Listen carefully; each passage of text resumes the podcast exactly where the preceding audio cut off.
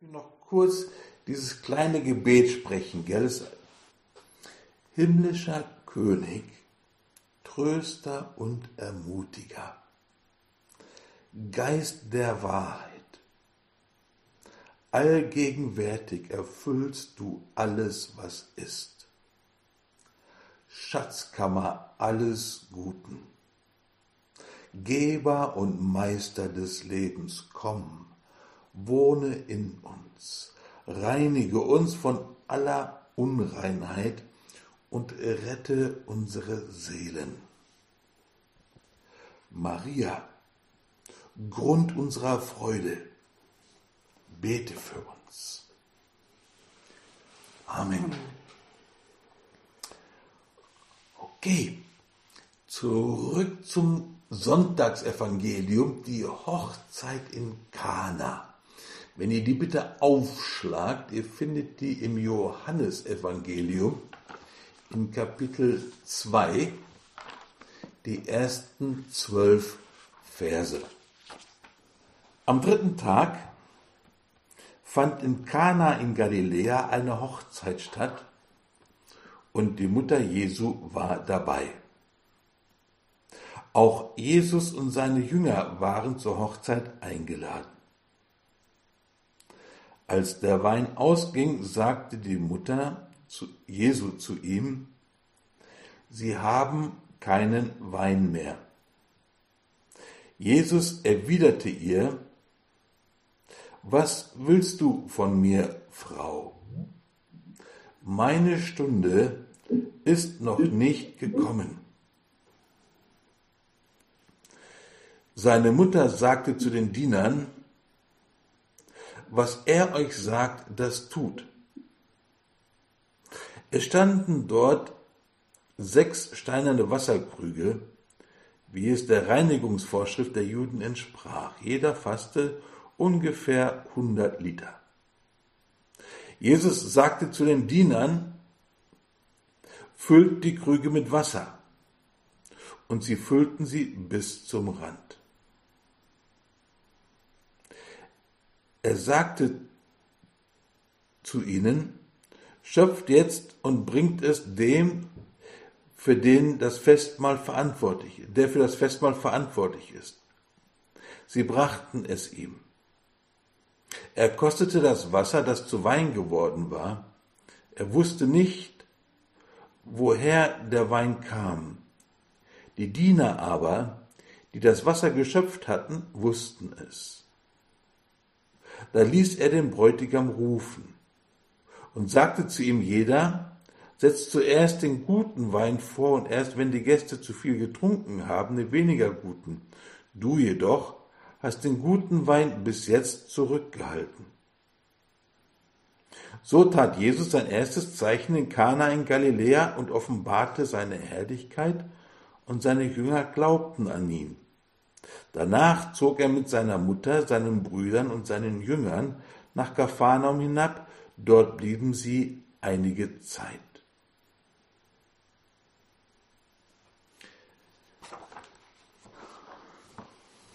Dieses Evangelium birgt eine ganz große Schwierigkeit.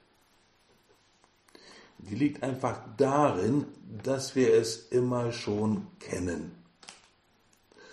Und deswegen, ne, sobald du hörst Hochzeit zu Kanaan, hörst du nur noch so halb hin, weil das hast du jetzt schon so oft gehört.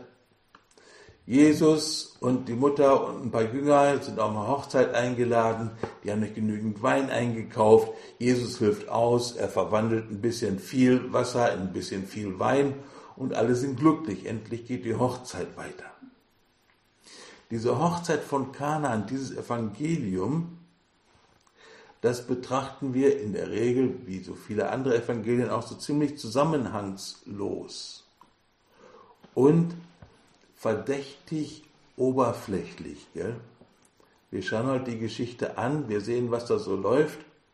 Schön, Jesus kann auch Wasser in Wein verwandeln, ganz viel Wasser ganz viel Wein und schön.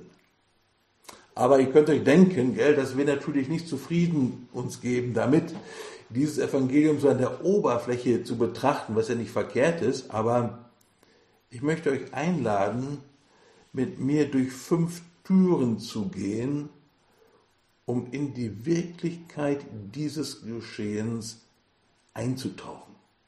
Wenn du willst, hinabzutauchen. Und die erste Tür, die finden wir am Ende unseres Abschnitts aus dem Evangelium heute. In Vers 11, als alles vorbei ist, heißt es dann, so tat Jesus sein erstes Zeichen in Kana in Galiläa und offenbarte seine Herrlichkeit und seine Jünger glaubten an ihn.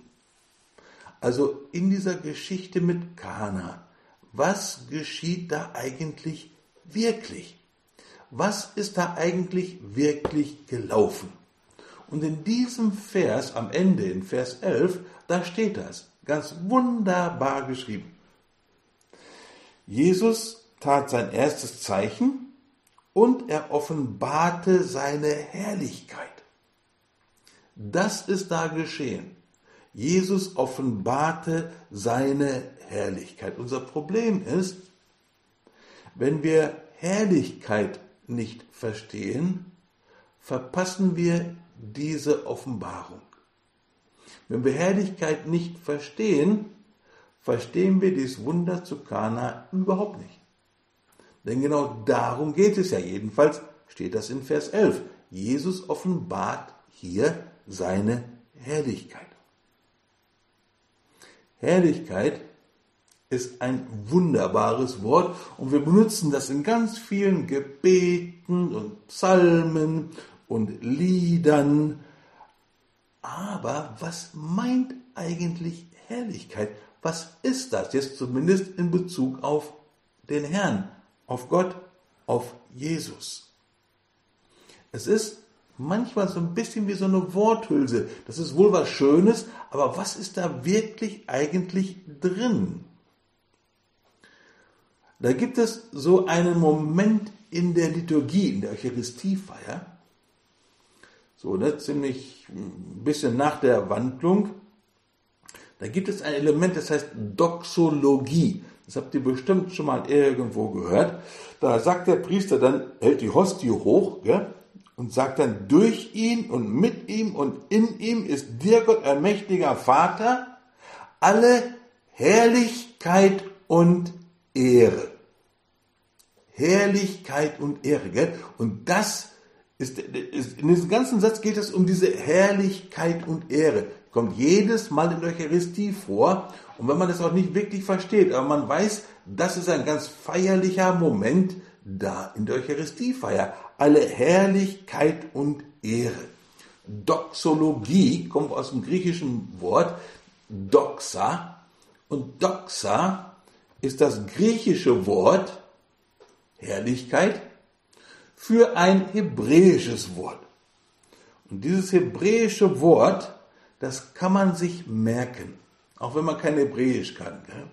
Kabod kann man sich merken, weil es so wichtig ist. Kabod.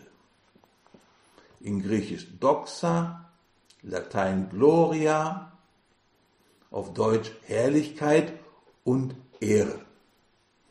Oder Herrlichkeit ist auch, wie du es sehen willst. Gell? Aber lass uns dieses Wort Kabot aus dem Hebräischen, das ist eins von denen, die ist kaum zu übersetzen. Das ist ganz wunderbar, fantastisch, genial, aber kaum zu übersetzen. Eigentlich spricht dieses Wort Kabod von Gewicht. Jetzt aber nicht so sehr ein Gewicht, das man in Kilogramm misst, sondern Gewicht im Sinn von Bedeutung. Gewicht im Sinn von Gegenwart. Das hört sich jetzt alles fürchterlich theoretisch an und so viele Sprachen und dies und das, aber es geht um Herrlichkeit. Und dass Herrlichkeit in unserem Glauben ein ganz wichtiges, zentrales Wort ist, das musst du keinem wirklich erklären. Also kommt noch ein bisschen mit und versucht, den Inhalt von Herrlichkeit zu verinnerlichen, dass es ein Wort wird mit Inhalt für uns. Also, dieses Wort, das hebräische Wort, das wir mit Herrlichkeit übersetzen, es meint Gewicht, aber nicht Kilogramm, sondern Bedeutung, eine, die Gegenwart einer Person. Jetzt aber, wenn es um Gott geht, dann ist das nicht eine erdrückende, belastende oder bedrohende Gegenwart wegen Gewicht, sondern es ist eine Gegenwart, die dich umarmt. Eine Gegenwart, die dich erfüllt. Dieses Gewicht der Gegenwart Gottes ist das Gewicht, das dich zu Tränen rührt, aber zu Tränen der Freude. Wenn Gott dich berührt, ganz innen mit seiner Gegenwart, dann ne, das durchdringt dich ganz, gell? Das ist eine Gegenwart, in der du unbedingt bleiben möchtest, gell? Obwohl du sie natürlich nicht bleiben machen kannst. Herrlichkeit, wenn man das so versucht, in so ein paar Worten zu beschreiben, gell? auf Deutsch, Herrlichkeit, herrliche, wunderbare, erlösende, befreiende und heilende Gegenwart Gottes. Das steckt alles in diesem Wort Herrlichkeit, wenn wir über diese Herrlichkeit Gottes sprechen. Es ist also nicht irgendwie ein ganz toller Schein, ganz viel Gold, ganz viel Glitter und ganz viel Toll. Nein, Gottes Herrlichkeit ist ein Geschehen. Gottes Herrlichkeit ist diese Gegenwart, aber Gegenwart mit diesem ganzen Gewicht der Gottheit. Gott selber. Und deswegen ist diese Gegenwart herrlich und wunderbar, aber deswegen geschieht in dieser Gegenwart auch etwas. Erlösung, Befreiung, Heilung. Und das ist die Herrlichkeit, die Jesus hier in dem Wunder zu Kanaan offenbart. Ne, da sehen wir schon gleich bei der ersten Tür, in dieser Hochzeit in Kanaan, da geschieht was enorm Großes. Das ist viel mehr als wow, gell, Wasser in Wein verwandelt, was ein Ding. Das ist viel, viel mehr. Diese Herrlichkeit, ich würde es am liebsten nochmal wiederholen, mache ich nicht. Aber schau es dir noch einmal an, schau, dass Herrlichkeit für dich eine Wirklichkeit wird. Gottes Gegenwart. Dann heißt es in diesem Vers, so tat Jesus sein erstes Zeichen. Das heißt nicht einfach, aha, das wäre sein erstes und jetzt geht es also los, weil sind ja ganz vorne bei Johannes, gell? Nein. Sein erstes Zeichen, das Griechisch sparen wir uns in dieser Stelle, aber das ist nicht einfach, aha, erstes, zweites, drittes, viertes, sondern dieses Zeichen ist, wenn du willst, der Ursprung der Zeichen, das Prinzip der Zeichen. Wenn du willst, kannst du sagen, die Mutter aller Zeichen. Dieses Zeichen ist etwas ganz Besonderes. Eigentlich sind in ihm alle anderen Zeichen irgendwie schon enthalten. Also nicht einfach das erste in so einer Reihenfolge, sondern das hier ist ein ganz wichtiges, besonderes Zeichen. Und dann ist es ein Zeichen. Bei Johannes, im Johannesevangelium, nennt Johannes die Wunder nicht Wunder, sondern Zeichen. Und das macht er nicht äh, zufällig, sondern ne, ein, schau, das macht er deswegen, weil ein, ein Zeichen, das ist etwas, es, es bezeichnet etwas, das viel größer ist als es selbst. Ein Zeichen hat eine viel größere Bedeutung, als du in dem Zeichen siehst. Das erkennst du ganz einfach, wenn du eine normale Glühbirne nimmst, ja, klein und unscheinbar, aber die kann eine Bedeutung bekommen, dass sogar ein 40 Tonnen LKW stehen bleibt, nur weil diese Glühbirne brennt. Wenn sie rot ist und in einer Ampel brennt, dann hat diese kleine Glühbirne so ein bedeutendes Zeichen, dass ein 40 Tonnen LKW stehen bleibt. Deswegen ist ein Zeichen ist unheimlich wichtig. Zu sehen, dass es ein Zeichen ist, gell? weil wenn du einfach diese blöde rote Lampe anguckst, meine Güte, die hat keinen Wert, was soll das? Aber wenn du entdeckst, dass diese kleine rote Lampe eine Ampel ist, dann wird es auf einmal sehr bedeutungsvoll. Gell? Und bei Johannes sind alle Wunder Zeichen. Und deswegen ist es ganz wichtig, besonders bei Johannes, dass wir nicht an der Oberfläche bleiben. Das wäre ungefähr so, als stündest du vor der Ampel und würdest dich an dem Rot des roten Lichts erfreuen. Das ist auch schön, das ist aber nicht wirklich die ne, tolle Bedeutung der Ampel. Die liegt ganz woanders, das ist viel größer. Gell? Also, bei Johannes keine Wunderzeichen. Und nicht einfach nur das erste von vielen, ganz besonderes Zeichen hier. Und was geschieht ist, Jesus offenbart seine Herrlichkeit. Seine Herrlichkeit. Gut. Zweite Tür. Zweite Tür. Der dritte Tag. Gell? So fängt der Johannes da an im ersten Vers. Am dritten Tag fand in Kana in Galiläa eine Hochzeit statt und die Mutter Jesu war dabei. Wenn du das erste Kapitel anschaust, da kannst du mal ein paar Tage gelten, den Tag danach, den Tag danach, den Tag danach. Und dann kann man das so ein bisschen zusammenzählen, dann kommt noch ein bisschen jüdisch dazu und dann kommt man irgendwie auf den sechsten oder auf den siebten Tag oder wie auch immer, aber all das sagt der Johannes nicht, gell? Der sagt nicht, dass das Ende der Woche, er sagt auch nicht, das ist jetzt der sechste Tag, er sagt auch nicht, das ist der siebte Tag. Der Johannes sagt ganz einfach, am dritten Tag. Und da kann man sich ja mal fragen, warum macht er das? Hätte er auch einfach schreiben können, da war einmal eine Hochzeit in Kana in Galiläa. Warum der dritte Tag? Und welcher dritte Tag um Himmels willen ist das eigentlich? Dazu möchte ich dich herzlich einladen, dass du einmal deine Bibel, deine Heilige Schrift in die Hand nimmst und das Buch Exodus aufschlägst. Ganz weit vorne.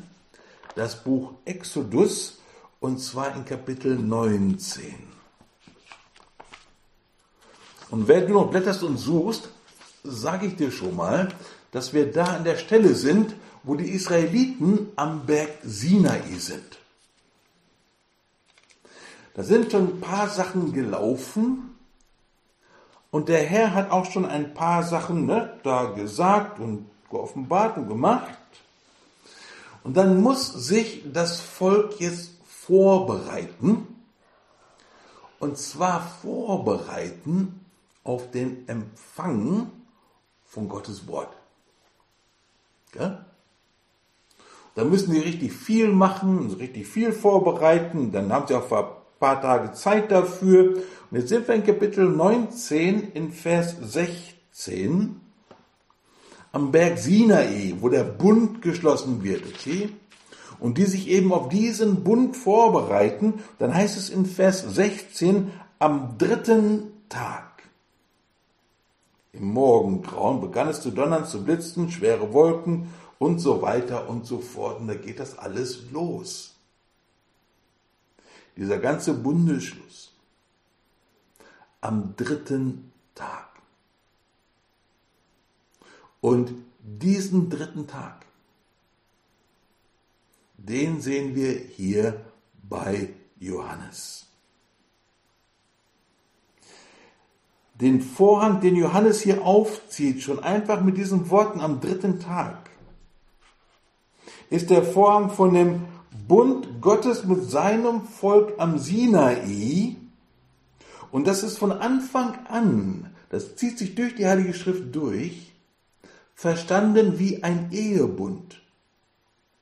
Du hörst so oft, wie ne, die Propheten klagen darüber, dass das Volk Israel den Herrn verlassen hat, so wie eine Frau ihren Mann verlässt, gell? ihrem Bräutigam untreu geworden ist und all diese Geschichten. Der Bund am Sinai ist wie ein Ehebund von Anfang an. Und jetzt macht der Johannes diesen Schwenk dahin. Jetzt sind wir da in diesem Geschehen vom Bund am Sinai. Und wenn ihr jetzt zwei, drei Seiten weiterschlagt nach Kapitel 24, Exodus Kapitel 24, ja, da sind die immer noch, ne, da haben sie schon ein paar Sachen gehört sind immer noch in diesem ganzen Bundesschluss, diesem Bundesgeschehen, gell? Jetzt sind wir in Kapitel 24 Jetzt sind sie mit dem Vorbereiten durch, gell? Und jetzt ist es dann soweit. Kapitel 24, in Vers 1 geht das los und ich lese einfach nur den Vers 3. Mose kam dann und übermittelte dem Volk alle Worte und Rechtssatzungen des Herrn. Er hatte sein Wort gegeben. Gell? Das ganze Volk antwortete einstimmig und sagte, alles was der Herr gesagt hat, wollen wir tun. Das hört sich doch verdächtig an, wie so ein Satz in unserem Evangelium, gell? Alles, was er sagt, wollen wir tun. In unserem Evangelium sagt die Mutter des Herrn, was er euch sagt, das tut. Und das ist nicht einfach so dahingefallen. Das ist Bundessprache. Dieser Bezug zu dem Geschehen am Sinai ist so wichtig, damit wir beginnen zu sehen, was hier in Kanaan wirklich eigentlich geschieht. Wenn du in Kapitel 24 bist, gell, dann noch da nach Vers 15 reinrutscht, da heißt es dann, da stieg Mose auf den Berg und die Wolke bedeckte den Berg. Die Herrlichkeit des Herrn nahm Wohnung auf dem Berg. Die Herrlichkeit des Herrn nahm Wohnung auf dem Berg. Und in Kana geschieht was? Der Herr offenbart seine Herrlichkeit. Gell? Dieser, dieser Bezug ist so wichtig. Da kann man noch ganz lange drüber reden, das machen wir nicht. Aber du siehst schon hier einfach bei dieser zweiten Tür, dass das, was hier in Kana auf dieser Hochzeit geschieht, ist viel größer als das, was wir normalerweise dort eigentlich sehen. Die dritte Tür, die Frau.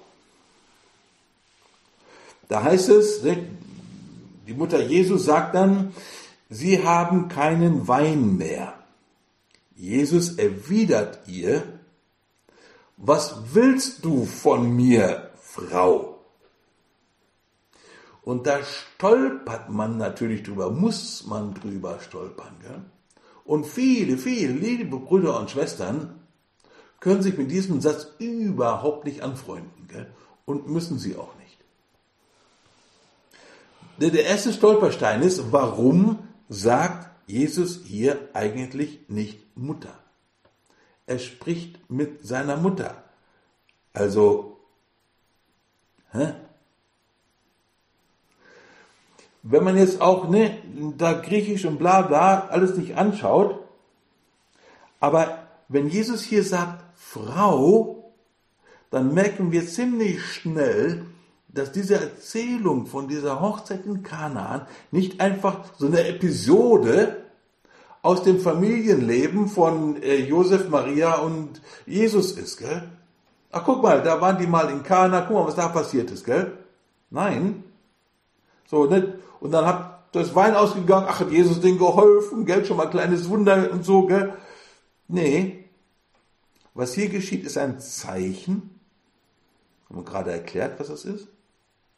Und das Wort Gottes nimmt uns mit hinein in eine ganz großartige Wirklichkeit, Offenbarung eben.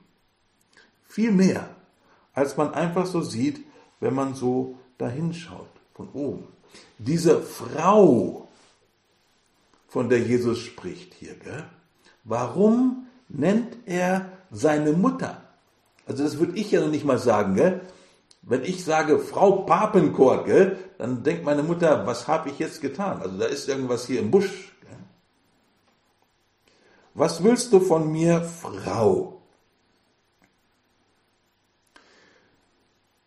Da gibt es einen Vers im Buch Genesis, ganz vorne in der Heiligen Schrift, in Kapitel 3 in Vers 15. Diesen Vers kann man sich merken, der ist wirklich wichtig. Genesis Kapitel 3, Vers 15. Da ist die Nummer mit dem Apfel am Baum schon gelaufen. Der Herr hat sich schon unterhalten ne, mit denen, die da involviert waren. Jetzt spricht er zur Schlange, sagt ihr, dass sie jetzt auf ihrem Brauch kriechen wird Staub schlucken wird. Und dann sagt er, und Feindschaft setze ich zwischen dir und der Frau. Zwischen deinen Nachkommen und ihren Nachkommen, er trifft dich am Kopf und du triffst ihn an der Ferse. Das ist die Frau, von der Johannes hier spricht. Das ist die Frau, die Jesus meint, wenn er hier seine Mutter nicht mit Mutter anspricht, sondern mit Frau. Und das ist unheimlich hm, bedeutend, weil in diesem Vers den ich gerade vorgelesen habe aus Genesis Kapitel 3, Vers 15, Feindschaft setzt sich zwischen dir und der Frau, zwischen deinen Nachkommen, ihren Nachkommen. Er trifft dich am Kopf und du triffst ihn an der Ferse. Da wird schon eine neue Eva angedeutet. Ja? Schon gleich da nach dem Sündenfall wird schon eine neue Eva angedeutet. Auch ein Messias, gell? Aber eine neue Eva wird hier angedeutet und diese neue Eva, die nimmt in Maria Gestalt an. Diese neue Eva, die hier angedeutet wird, sie nimmt in Maria Gestalt an. Darum spricht Jesus sie mit Frau an und nicht mit Mutter. Da ändert sich etwas. Okay, da ändert sich etwas. Jesus ist auf keinen Fall einfach nur frech und rüde mit seiner Mutter. Das macht überhaupt keinen Sinn. Wir sind in einem Geschehen, in dem Jesus seine Herrlichkeit offenbart. Und da fährt er seiner Mutter nicht einfach ungehörig in die Karre. Wenn er sie Frau nennt hier, da meint er diese Frau. Da aus dem Vers in der Genesis. Aber da ist noch etwas anderes in dieser Anrede mit Maria. auf dieser Hochzeit, ich meine, wenn du irgendwo auf eine Hochzeit gehst, musst ja nicht jeden kennen, gell? Aber du musst zumindest wissen, wer das Brautpaar ist. Wenn du irgendwo von einer Hochzeit hörst, deine erste Frage ist, wer heiratet denn, gell? In dieser Geschichte in Kana in Galiläa, wer heiratet da eigentlich? Wir wissen, da ist Jesus da und da ist Maria da und ein paar Jünger. Da sind noch ein paar Diener da, noch irgendein so Typ, der für den Wein da zuständig ist eigentlich. Aber wer da heiratet, keine Ahnung. Wer ist hier eigentlich Braut und Bräutigam?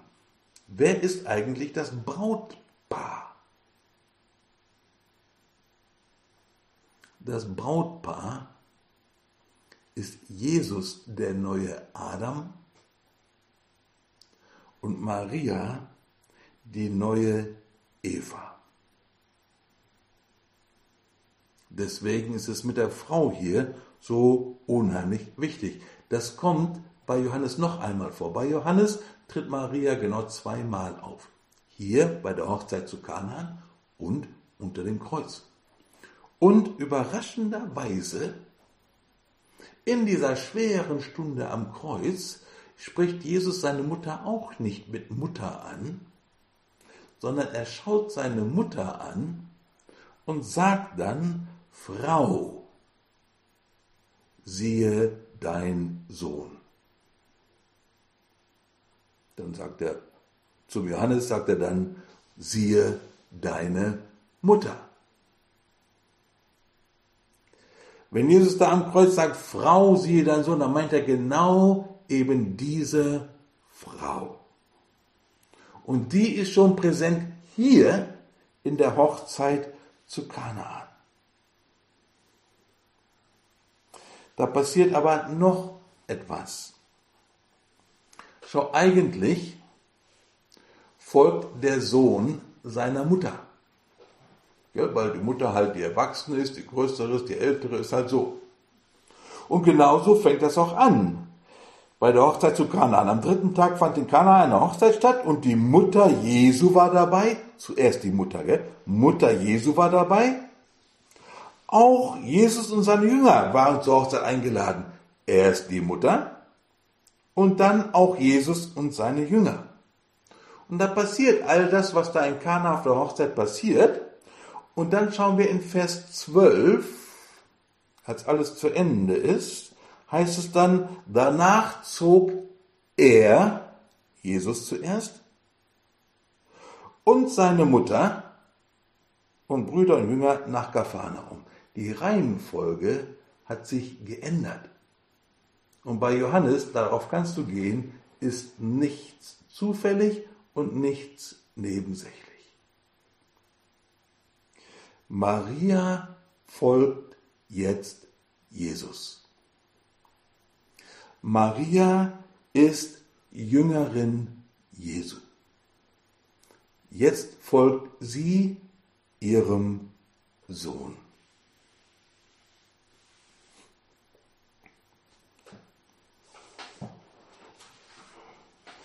Die erste Tür war die Herrlichkeit, die zweite Tür war der dritte Tag, die dritte Tür die Frau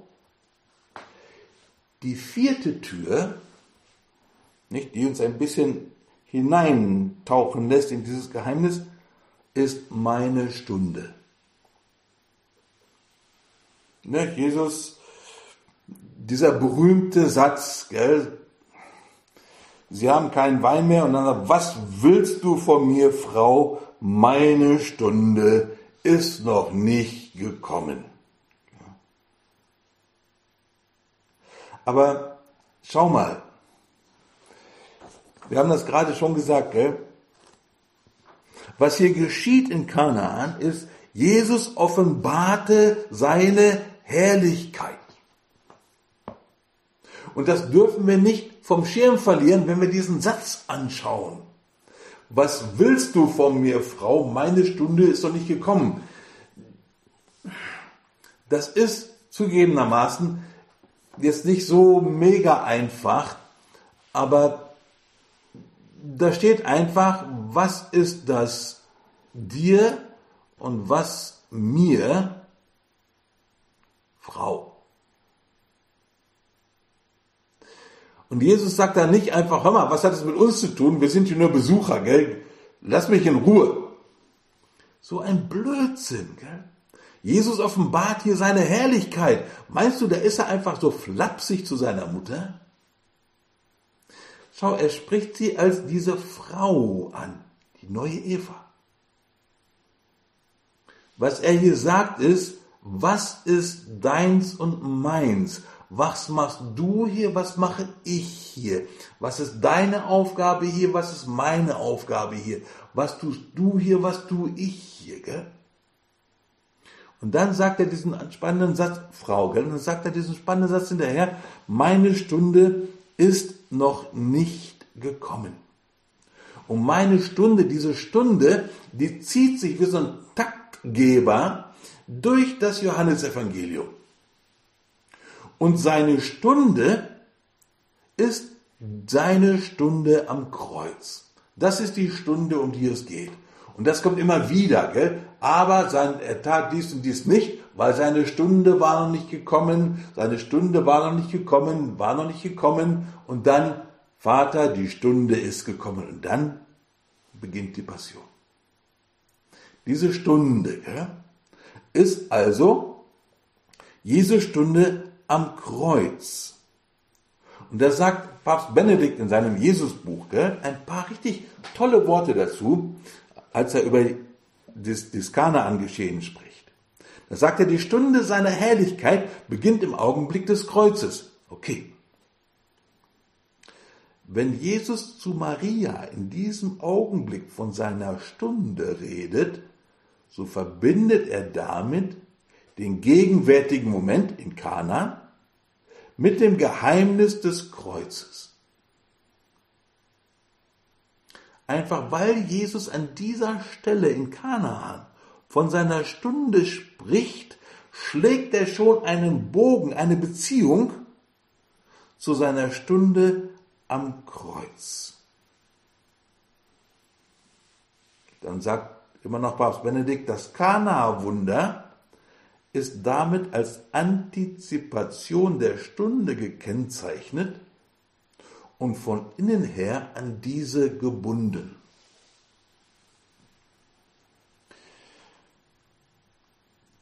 indem Jesus hier an dieser Stelle in Kanaan von seiner Stunde spricht, nimmt er diese Stunde in gewisser Weise schon vorweg. Als wäre diese Stunde schon präsent. Er sagt nicht einfach, hör mal, ich habe noch keinen Dienst eine Frau, geh mir nicht auf die Nerven, ich bin noch nicht dran. So was Dämliches.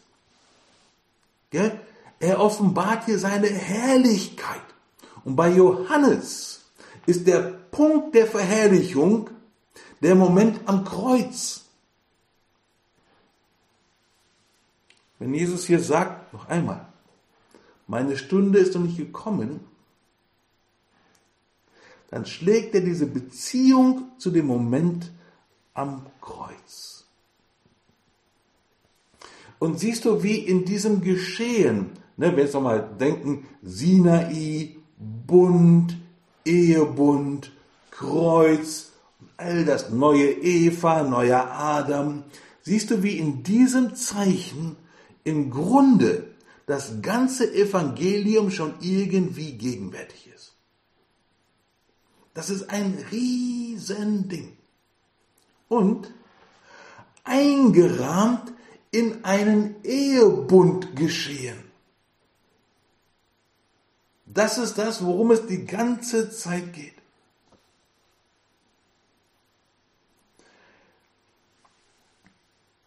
Dann als die dann den, den Wein kosten und feststellen, Mensch, der Wein ist ja richtig klasse, gell? noch viel besser als der erste. Normalerweise macht man das andersrum und so, gell? Ja. Aber schau. der wirkliche Wein, um den es hier geht,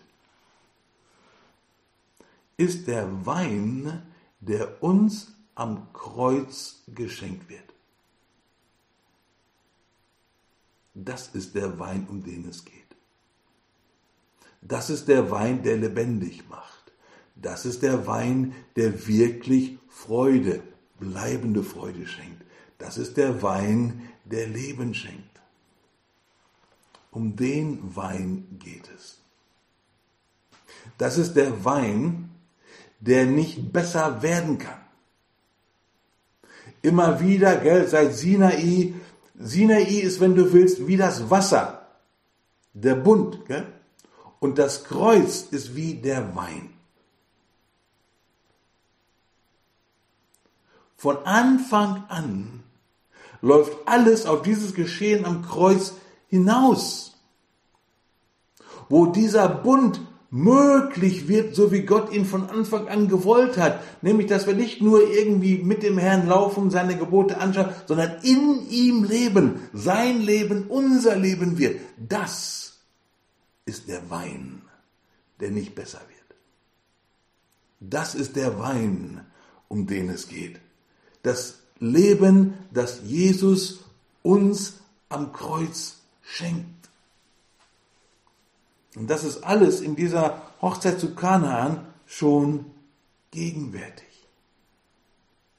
Ja, Riesenwunder, toll, weiß ich, 600 oder wie viel Liter Wasser in Wein verwandelt, ja. Gut, weiß ich auch nicht, wie das geht, gell, aber das ist nicht das eigentliche Wunder. Das eigentliche Wunder ist, dass alles neu wird. Dass dieser Ehebund wirklich Wirklichkeit werden kann. Ein Ehebund, für den unsere Ehen ein Zeichen sind. Ein Ehebund, der ungleich viel inniger ist als die beste Ehe, die wir zusammenkriegen. Das ist der neue Wein.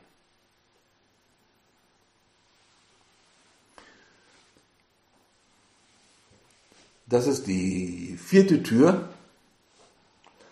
Die fünfte Tür, wir haben leider nur fünf, die fünfte Tür ist meine Antwort.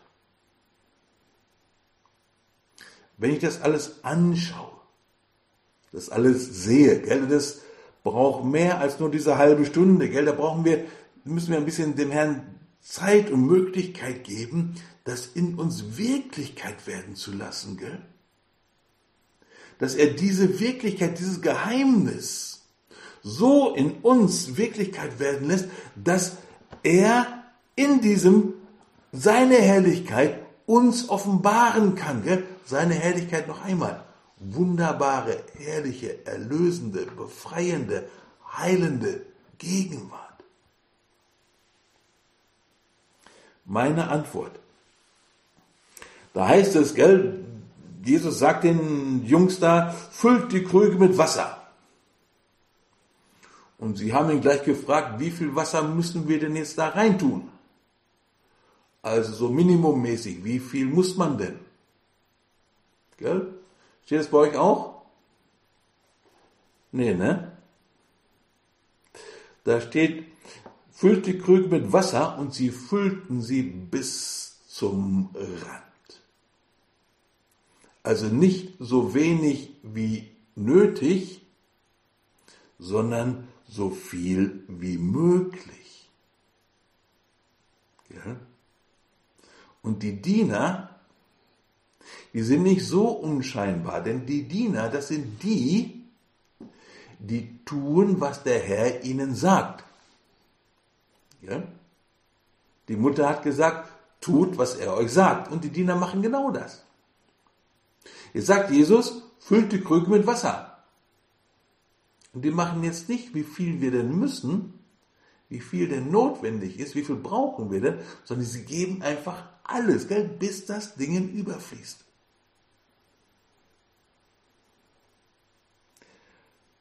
Um zum Wein zu kommen, musst du Wasser geben. Um an den Wein zu kommen, den Jesus uns am Kreuz schenkt, musst du das Wasser deines Lebens geben, damit er es verwandeln kann. Aber nicht so viel wie notwendig ist, sondern bis zum Rand voll. Alles. Ganz. Ja, das ist eigentlich sehr einfach zu verstehen. Diese Tür heißt meine Antwort. Wie fülle ich denn diesen Krug? Gell? Mit so einem Teil von meinem Leben, mit ganz vielen Bereichen von meinem Leben, mit wie viel ich denn muss oder bis zum Rand. Denn auch mein Leben, wie Wasser ist, will in Wein verwandelt werden. Darum geht es. Das ist der ganze Punkt in der Geschichte. Ich glaube, Augustinus hat das mal irgendwo gesagt, ich meine, ist auch egal, dass es auch, schau, an, an anderen Stellen, wenn du die Heilige Schrift liest, das ist das Wasser. Du liest die Heilige Schrift. Gell? Und Jesus verwandelt dein Lesen in lebendiges Wort. Und da wird dein Lesen zu Wein. Dieses Wasser in Wein, das geschieht immer und immer wieder, wenn ich Wasser gebe. Wenn ich das Wasser nicht gebe, das heißt das Wort nicht lese, dann kann der Herr das Wort für mich auch nicht in Wein verwandeln, weil ich ihm das Wasser nicht gebe. Unterm Strich aber kommt bei unserem Evangelium eine ganz schlichte Frage zum Vorschein. Will ich eigentlich heiraten?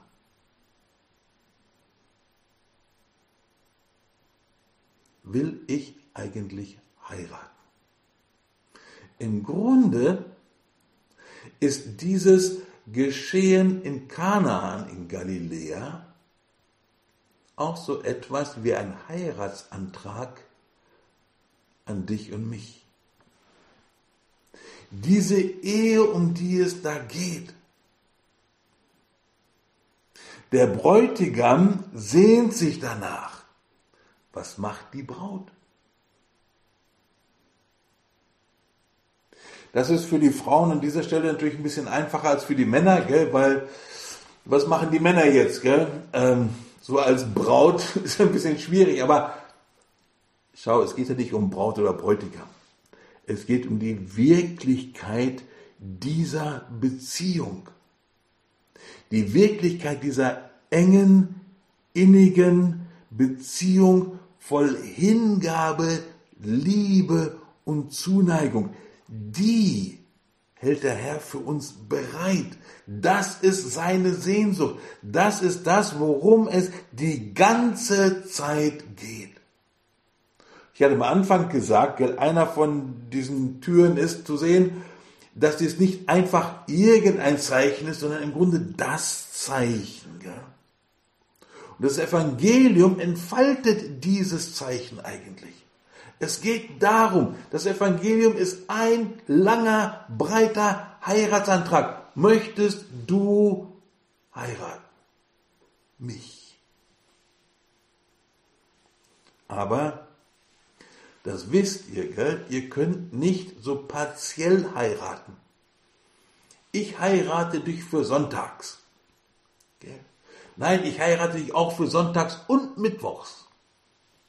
Oder, ne, weiß ich, irgendwie so, das, das geht nicht, gell? Oder ich heirate dich für den geistlichen Teil in meinem Leben. Oder ich heirate, das, das geht nicht. Das, du machst beim Heiraten keine Einschränkungen. Beim Heiraten heiratet immer dein ganzes Ich Mit allem, was du bist, alles, was du hast, das ist heiraten. Ne, also, ne, wenn ich meine Frau gefragt hätte, hör mal, habe ich ja, aber ne, wenn sie auf die Frage, möchtest du mich heiraten, gesagt hätte, du, ich bin gerne deine Büglerin und deine Köchin, gell? Hätte ich gesagt, nee, sorry, du hast mich da nicht so richtig verstanden. Ich meinte eigentlich dich so als Ganzes. Geschichte, Zukunft, also ne, Vergangenheit, Zukunft, Gegenwart, alles was du hast und nicht du, dich. Und hier an dieser langen, an der Geschichte von diesem, von der Hochzeit in Kanaan. Was mache ich denn mit der Hochzeit? Denn in dieser Hochzeit in Kanaan geht es natürlich um die Hochzeit des Herrn mit seinem Volk. Ja, ganz, gell? Natürlich. Aber nicht nur. Hier geht es auch um seine Hochzeit mit mir. Es ist beides. Wenn du willst, beide Ebenen. Und wenn ich jetzt schon so ein paar Tage oder Jahre unterwegs bin als Christ oder als Christin, gell, so eine Frage, die hier auch mitschwingt in dieser Begebenheit von Kanaan, erlebe ich eigentlich dieses Hochzeitsfest? lebe ich dieses Hochzeitsfest eigentlich? Bin ich da drin? Oder bietet der Herr mir ein Hochzeitsfest an, aber ich bin unterwegs im Tal der Tränen und Trauer und Schwierigkeiten, Herausforderungen und Leiden und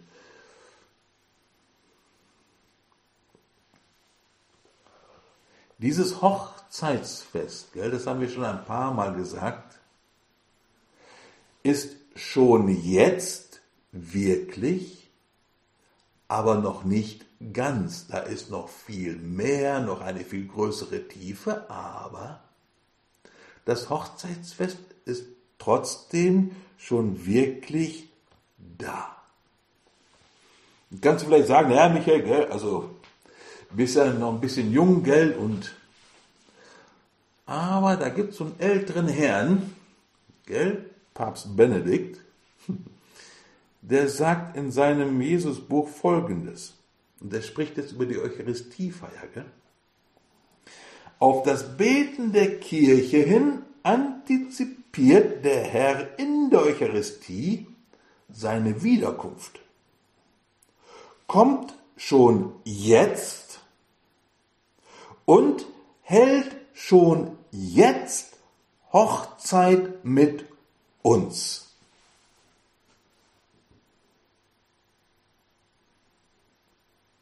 Ne? Also, diesem Mann kann man schon mal vertrauen, gell? Wenn der das sagt, ich meine, Michael, aber Papst Benedikt, gell? In der Eucharistie antizipiert der Herr seine Wiederkunft, kommt schon jetzt und hält schon jetzt Hochzeit mit uns. Hast du mit ihm schon Hochzeit gefeiert? Willst du das überhaupt? Gell, weil muss man sich schon überlegen, gell, wenn er so einen Hochzeit Heiratsantrag macht, gell, will man sich schon überlegen, sage ich ja oder nein, gell, weil ist ja ne, heißt ja schon was, gell? Manche müssen dann zu Hause ausziehen, damit sie mit ihrem Braut oder Bräutigam dann zusammenziehen, gell? Und also was sich da alles da verändert. Also ne, ihr wisst ja, was das alles so bedeutet, gell? Bei dem Herrn bedeutet das nicht viel weniger. Will ich das? Zum einen, gell, war, ist mein Wunsch, gell, für jetzt diese Zeit und für diese paar Gedanken zu diesem Geschehen da bei Johannes in Kanaan in Galiläa. Zum einen, dass wir sehen, dass, ja, wenn man die Heilige Schrift anschaut, dann will man sie anschauen als, als Ganzes. Jetzt ohne den Sinai sehen wir nicht die Hälfte von dem, was hier geschieht. Wenn wir den Sinai sehen, erschließt sich das, was hier geschieht, fast wie von selbst. Ja, wirklich, als ob einer einen Schlüssel hat zu einer Tür, die du schon jahrelang versuchst irgendwie aufzustemmen. Zum anderen hoffe ich, dass es ein bisschen deutlich geworden ist, dass diese Zeichen wirklich Zeichen sind und immer größer werden, die eine enorme Bedeutung haben, gell? die eine große, große, tiefe Bedeutung haben, die, in die wir eintauchen können. Weil das ist für uns, die Offenbarung ist für uns, die ist nicht nur für Theologen, Professoren und ganz weise, und die ist für dich und mich. Und das andere, das letzte Element, hier ist wirklich eine Hochzeit, die mich meint. Es ist eine Hochzeit, ja, die Hochzeit des Herrn mit seinem Volk, ganz wichtig, ganz groß, ganz tief, aber auch die Hochzeit mit mir. Manche Leute sagen, gell, wenn du die Heilige Schrift anschaust, die fängt ganz vorne an mit einer Hochzeit, Adam und Eva, und hört hinten auf mit einer Hochzeit ne, des Lammes mit seiner Braut. Es geht die ganze Zeit um Hochzeit. Deswegen ist auch, deswegen auch, ist dieses Geschehen ein Zeichen, in dem eigentlich alles schon drin ist. Lass mich noch kurz beten. Herr, wir danken dir noch einmal für dein Wort. Wir danken dir für dieses Evangelium. Wir danken dir, dass du dieser Bräutigam bist, der uns einlädt auf seine Hochzeit. Nicht nur als Zuschauer, sondern auch als Teilnehmer. Danke, Herr, für diese wunderbare Wirklichkeit und für dieses Bild, für diese Offenbarung, dass du nicht einfach nur unser Beschützer sein willst, unser Versorger, sondern unser Bräutigam. Herr, ich bete, dass in diesem Jahr, das vor uns liegt, du diese Wirklichkeit in unseren Herzen immer mehr offenbarst, immer deutlicher machst, wir immer besser eintauchen können in diese wunderbare Einladung, die du uns gibst. Herr, wir strecken uns danach aus, dass du das Wasser unseres Lebens nimmst und zum Wein deines Lebens werden lässt. Wir beten, Herr, dass du uns verwandelst. Herr, wir danken dir für diesen besten Wein, den du uns am Kreuz schenkst, in Überfluss. Herr, wir möchten diesen Wein trinken, aufnehmen, aufsaugen, Herr, dass er uns durchzieht und nährt und formt und gestaltet. Wir möchten, Herr, dass du uns immer mehr in diesen Wein verwandelst. Und wir beten, dass diese Frau, dass du, Maria, für uns ganz neu zur Mutter der Lebenden wird, die uns hineinnimmt in diese Nachfolge, in die du eingestiegen bist, da, auf diesem Hochzeitsfest zu Kana. Danke, Herr, für deine Liebe, für deine, für deine Gnade und für deine Freude und deine Begeisterung für uns, deine Braut. Amen.